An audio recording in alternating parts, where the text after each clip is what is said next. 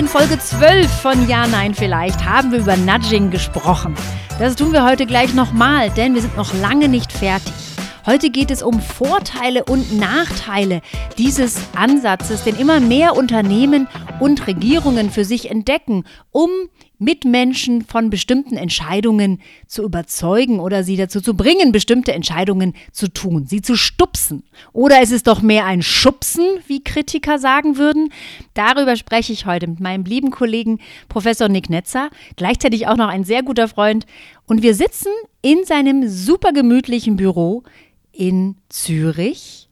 Somit ist Ja, nein, vielleicht nun offiziell ein internationaler Podcast, denn wir senden aus der schönen Schweiz. Mein Name ist Verena Utikal. Folgt mir gerne auf Twitter oder auf LinkedIn, vernetzen wir uns, ich würde mich freuen. Alle weiteren Folgen und bisherigen Folgen von Ja, Nein, vielleicht findet ihr überall da, wo es Podcasts gibt, zum Beispiel auf AudioNow oder in der NTV-App. Nick, wie schön, dass wir heute sprechen. Hallo Verena, ich freue mich auch sehr, dich zu sehen. Das ist ja eine weitere Folge zum Thema Nudging. Und es ist ein sehr aktuelles und wichtiges Thema. Und gerade als ich bei dir zum Büro die Tür reingekommen bin, gleich kurz danach, hast du mich schon genatscht. Ja, tatsächlich. Das ja. habe ich gar nicht gemerkt. das heißt, Wie du denn? hast noch nicht mal bewusst genatscht. Offensichtlich nicht, nein. Ja, du hast mir deinen Papierkorb rübergeschoben, damit ich mein ah. Bäckereipapier da reinschmeißen kann. Ja, genau.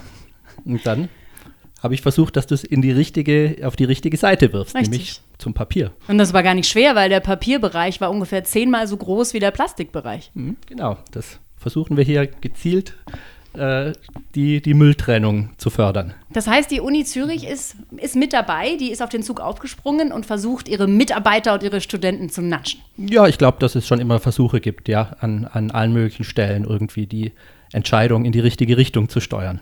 Kannst du noch mal erklären, was genau Nudging eigentlich ist? Das ist ja ein Begriff, der wird gerade inflationär verwendet. Überall wird ja, genudged. Ja, ja. Was ist das ursprünglich eigentlich? Also es geht beim, beim Nudging im Prinzip darum, dass man versuchen möchte, Leuten, Leuten zu helfen, bessere Entscheidungen zu treffen für mhm. sich selbst.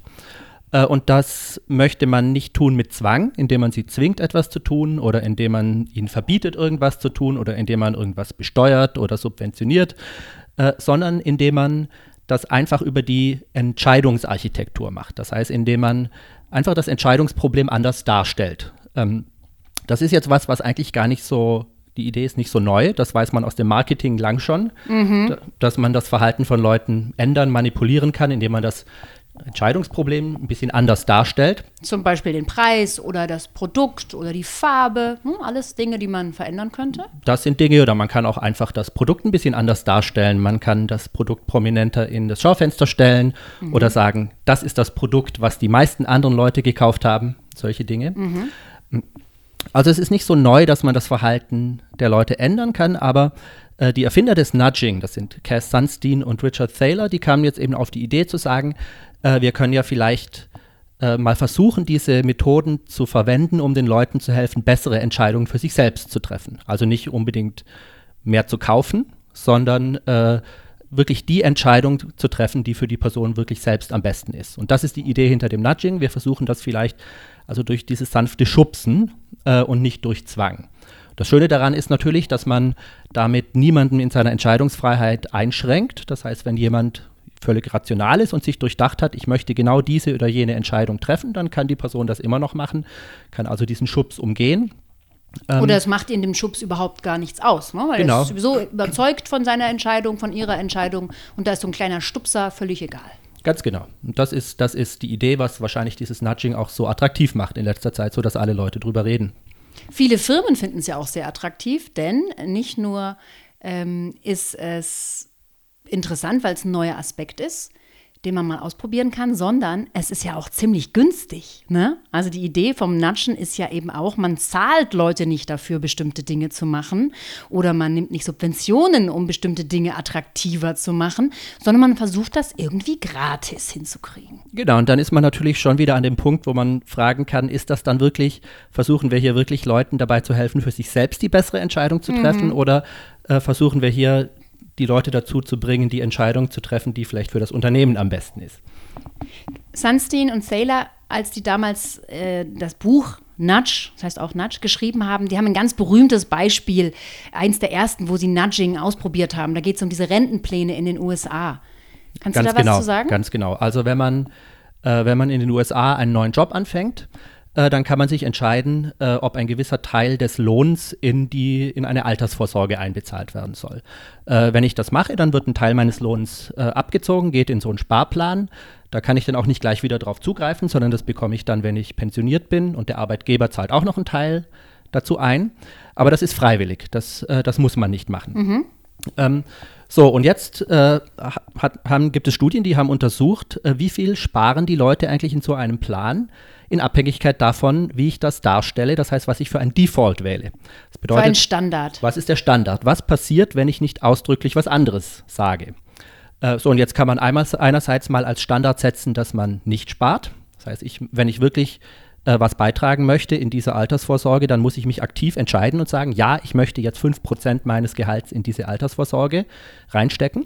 Das ist eine super schwierige Entscheidung, ne? Also Sicher keine einfache Berufsanfänger, was interessiert die, was äh, in 50 Jahren sein wird? Genau, da gibt es auch viele Leute, die denken natürlich ein bisschen kurzfristig darüber mhm. nach und denken sich, naja, das, das, das kann man dann immer später nochmal machen. Mhm. Jetzt könnte man auch den, den Default aber umgekehrt setzen und sagen, wenn ich mich nicht, nicht ausdrücklich anders äußere, dann spare ich 5%. Okay, das ist also so ein bisschen äh, Zustimmungslösung oder Widerspruchslösung. Unter den Begriffen kennen wir das auch in, in anderen Zusammenhängen. Darüber haben wir in der vorherigen Folge schon mal gesprochen. Da ging es um die Organspende-Zustimmungslösung. Ganz genau. Das, das, das, ist im Prinzip das Gleiche. Das ist die Frage, was ist der Standard, was ist der Default? Wenn ich mich nicht anders äußere, nehme ich dann teil oder nicht? Bin ich dann Organspender oder nicht beispielsweise? Und jetzt weiß man eben, dass es einen ganz erheblichen Anteil der Bevölkerung gibt, die machen einfach immer das, was der Default ist. Die folgen einfach immer dem Standard. Es gibt also frühe Studien, die haben gezeigt, etwa die Hälfte der Berufsanfänger macht einfach das, was der Standard ist. Das heißt, wenn der Standard ist, nicht zu sparen, dann sparen diese Leute nicht. Und wenn der Standard wäre zu sparen, dann sparen diese Leute. Das heißt, wir können auf die Art und Weise, wenn wir hier diesen Default ändern, erheblich Einfluss darauf nehmen, ob die Leute an diesem Sparprogramm teilnehmen oder nicht. Das ist eines der, mhm. das ist so das, das klassischste prominente Beispiel von, äh, für Nudging. Und das klingt ja erstmal total vernünftig. Wir wollen Altersarmut bekämpfen, deswegen ist es ja gut, wenn Leute solche Sparpläne haben. Und oft ist ja auch so, wenn man Leute fragt, was würdest du denn eigentlich machen wollen? Würdest du denn gerne für, die, für dein Alter vorher vorsorgen oder lieber nicht? Dann sind viele ja auch der Meinung, die meisten, ja, möchte ich schon, aber ich habe blöderweise irgendwie ein Problem, das auch wirklich zu tun. Ne? Diese Intention und Aktion ist oft nicht in Line. Das stimmt, ja. Wir kommen jetzt natürlich hier schon wieder ein bisschen in die schwierige Frage, was ist eigentlich der Mechanismus, der dahinter steckt? Warum funktioniert das? Und damit hat natürlich auch, das ist, hat eng viel mit der Frage zu tun, ob, äh, ob, ob wir jetzt die Leute tatsächlich dazu bringen wollen, mehr zu sparen oder nicht zu sparen. Äh, das ist nicht immer eine ganz einfache Frage. Äh, denn zum Beispiel, wenn die Leute zwar sa sagen, sie möchten gerne sparen, aber sie tun es dann nicht, dann ist schon die Frage, ob ich eigentlich ihre Entscheidung hier höher mhm. gewichten möchte, die ich beobachte, oder ob ich das, was sie sagen, höher gewichten möchte. Denn vielleicht sagen sie das einfach nur, aber äh, wirklich relevant ist es eigentlich nicht. Denn eigentlich sie entscheiden sie, sich ja nicht ja. so. Eigentlich sind sie zufrieden, äh, mehr Geld auf ihrem Konto zu haben und haben das jetzt mal behauptet, sie würden gern fürs Alter, Alter sparen, aber sind vielleicht doch ganz zufrieden. Genau, das ist bestimmt eine Möglichkeit. Also ja. ich halte es nicht so für ganz offensichtlich, dass wir äh, dass wir alle Leute immer dazu bringen sollen, mehr zu sparen. Es gibt nämlich auch durchaus Leute, die dann im Alter sagen, äh, oh, ich habe ziemlich viel gespart, warum habe ich das Geld eigentlich nicht ausgegeben, als ich es noch konnte? Ja, da fällt mir die Oma meiner Freundin ein, die die gerade ähm, fast schon Probleme hat, ihr Geld loszuwerden. Ja, ja? Glaub, Sowas ich, gibt es. Das ja. gibt es, das mhm. gibt es. Ich meine, ich will nicht sagen, dass das die Mehrheit ist, aber es gibt solche mhm. Fälle tatsächlich. Das heißt, wenn wir jetzt beschließen, oder wenn der Staat in dem Fall ja beschließt, wir führen so einen Nudge ein, wir machen den Standard auf eine ganz bestimmte Weise, dann ist es auf eine Art auch übergriffig, oder? Ähm, ja, da kann man jetzt lang drüber streiten, was übergriffig heißt, denn äh, die Leute, die das als übergriffig wahrnehmen, die können ja tatsächlich sagen, ja, das ist mir egal, ich steige da aus. Äh, ich äh, ich habe ja die Option zu sagen, nein, ich spare nicht. Ja, keiner ist gezwungen. Es ist keiner gezwungen. Ich glaube, gerade weil, weil dieser Nudge ja paternalistisch gedacht ist, dass hier jemand kommt und sagt, das heißt der Staat oder, oder das Unternehmen, die Person weiß besser eigentlich, was gut für mich ist und, stupst mich dann in die entsprechende Richtung. Gerade deswegen ist es, glaube ich, ein, ein wichtiger Aspekt, dass diese Maßnahme so schwach ist. Äh, also kein Zwang ausübt, sondern die Entscheidungsfreiheit beibehält. Ja, das ist ein ganz, ganz essentieller Punkt, dass Nudging bedeutet, dass die Leute immer noch alle Möglichkeiten haben. Es wird nichts verboten, es wird nichts gestrichen, sondern die Entscheidung ist im Grunde wie vorher nur auf eine bestimmte Weise dargestellt oder äh, zum Beispiel in diesem äh, Fall ja ein Standard gesetzt. Und es gibt noch viele, viele andere Möglichkeiten, wie man natschen kann. Genau, und wichtig ist vielleicht auch mal die Beobachtung, dass man nicht nicht natschen kann. Hm. Äh, es muss ja, jedes Entscheidungsproblem muss irgendwie dargestellt werden. Äh, wir brauchen in vielen Fällen einfach ein Standard, ein Default. Das heißt, man kann das Problem gar nicht, in, in manchen Situationen kann man es vielleicht umgehen, indem man Leute zu einer aktiven Entscheidung zwingt, aber in anderen Situationen äh, muss man einfach festlegen, was passiert, wenn eine Person sich nicht aktiv entschieden hat. Und das heißt, man kann das Problem nicht umgehen. Man muss, man hat immer eine Entscheidungsarchitektur. Die ist die ist einfach per Definition da, weil eine Entscheidung immer irgendwie definiert ist und deswegen eine Architektur ganz genau, hat. Ganz genau, ja. Kannst du verstehen, dass Leute trotzdem sauer werden und ähm, es Widerspruch gibt, wenn man hört, dass es jetzt ja nicht nur in den USA, sondern auch in Großbritannien, auch in Deutschland jetzt sogenannte Nudging Units gibt, also von der Regierung beauftragte Departments innerhalb der, äh, des Kanzleramts zum Beispiel bei uns angesiedelt, die sich jetzt darum kümmern können und sollen, wie man denn Leute auf die richtige Spur bringt, die richtige Entscheidung zu treffen. Da gab es große Aufschreie damals. Ja, das halte ich, das finde ich äh, sehr gut nachvollziehbar. Es gibt auch Studien, die genau das untersucht haben, nämlich wie wie schätzen eigentlich die Leute selbst dieses Nudging ein? Was mhm. denken die Leute, die da geschubst werden? Was denken die Leute über dieses Schubsen eigentlich? Schubsen klingt ja jetzt ein bisschen schlimmer als Stupsen, ne? Ja, ich sage immer Schubsen. ist, es, ist die richtige Übersetzung Stupsen? Oder? Naja. Ja, Stupsen klingt halt so nett. Ne? Das kann, Stupsen kann, klingt besser. Kann, ja. Nee, nicht besser, sondern marketingmäßig besser. Ja, das, das klingt halt so, als könnte es nicht niemandem wehtun. Aber Schubsen kann es, es, Stupsen kann auch Schubsen sein oder kann so wahrgenommen werden. Ja. Wir sind wieder beim Nudging. Wir können das Stupsen nennen oder Schubsen. ja. Ähm, ja, absolut. Also es gibt äh, da, da, Evidenz dazu. Ähm, es ist tatsächlich so, dass die Mehrheit der Bevölkerung im Prinzip das gut zu finden scheint. Die sagen, ja, da ist vielleicht jemand, der macht sich Gedanken und äh, hilft mir dabei, bessere Entscheidungen zu treffen. Das finden wir gut. Also das, das wurde tatsächlich gezeigt. Knapp mehr als 50 Prozent der Leute in entsprechenden Studien haben, haben das so gesagt, ähm, dass sie das äh, so gut finden. Mhm. Es gibt aber auch andere Leute, also es gibt viele Leute, denen ist es relativ egal und dann gibt es aber auch eine Minderheit, aber eine signifikante Minderheit, die sagt, nein, wir finden das überhaupt nicht gut. Äh, wir mögen das gar nicht. Wenn überhaupt, dann soll uns jemand vielleicht Informationen geben. Sagen, ich, ich hätte schon gerne Informationen darüber, was jetzt eigentlich, wie viel ich sparen sollte. Aber ich möchte nicht, dass mich jemand da manipuliert mit so einem Nudge. Und es geht so weit, dass es tatsächlich auch eine kleine Minderheit gibt, die reagiert dann in solchen, äh, solchen hypothetischen äh, Szenarien trotzig und sagt, jetzt machen wir erst recht das Gegenteil. Mhm. Äh, jetzt, wo jemand versucht, mich dazu zu bringen, viel zu sparen, dann spare ich erst recht erst nicht. Erst recht nicht. Wenn du mich schubst, mache ich das Gegenteil. Ganz genau. Ja, wie ein kleines Kind. Ne?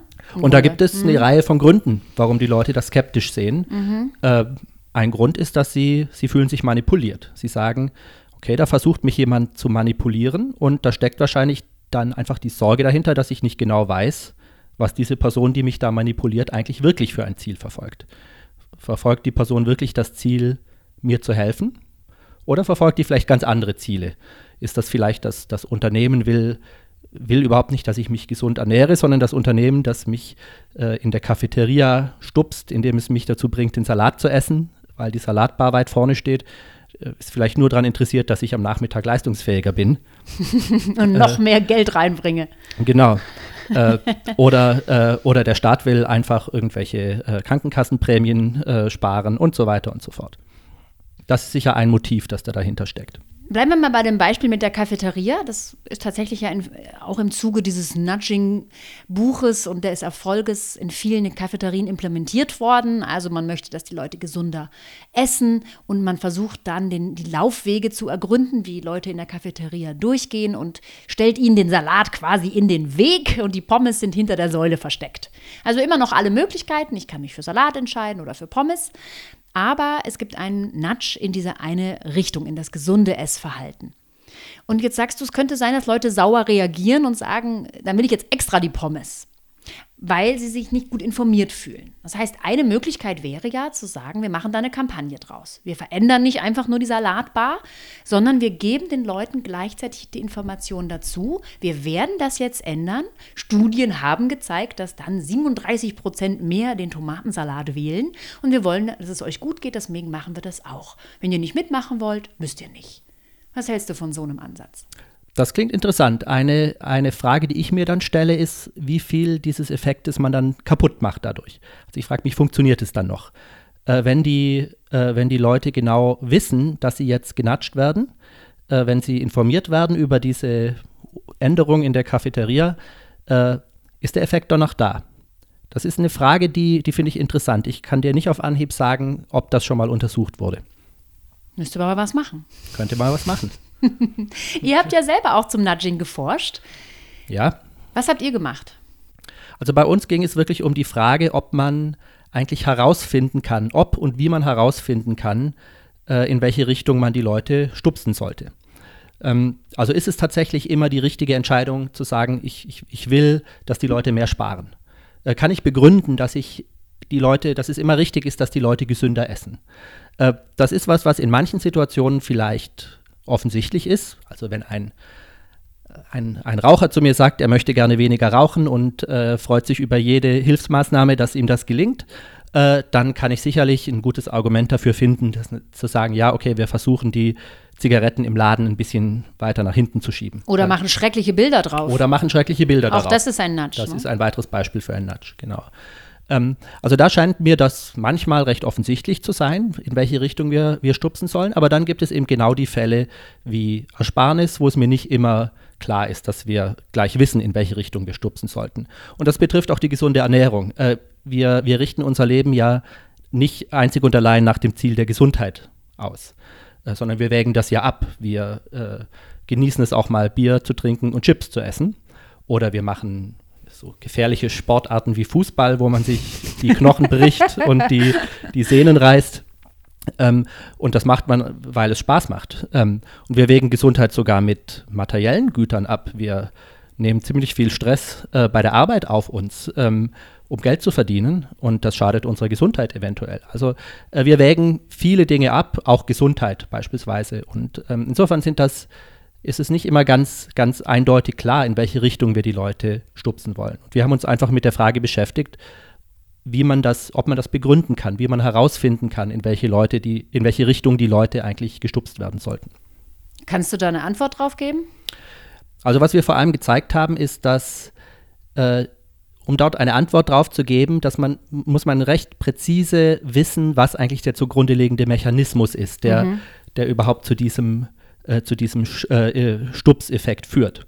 Also lassen sich die Leute deshalb stupsen, weil sie äh, einfach in der Cafeteria nicht, nicht, äh, nicht schauen, was es da überhaupt noch gibt, weil sie einfach ein bisschen zerstreut sind. Weil sie die erstbeste Option nehmen. Genau. Ja. Hm, hm. Oder, oder funktioniert der Effekt, weil sie, äh, sobald sie das Steak sehen, der Versuchung nicht widerstehen können und dann das Steak essen statt den Salat.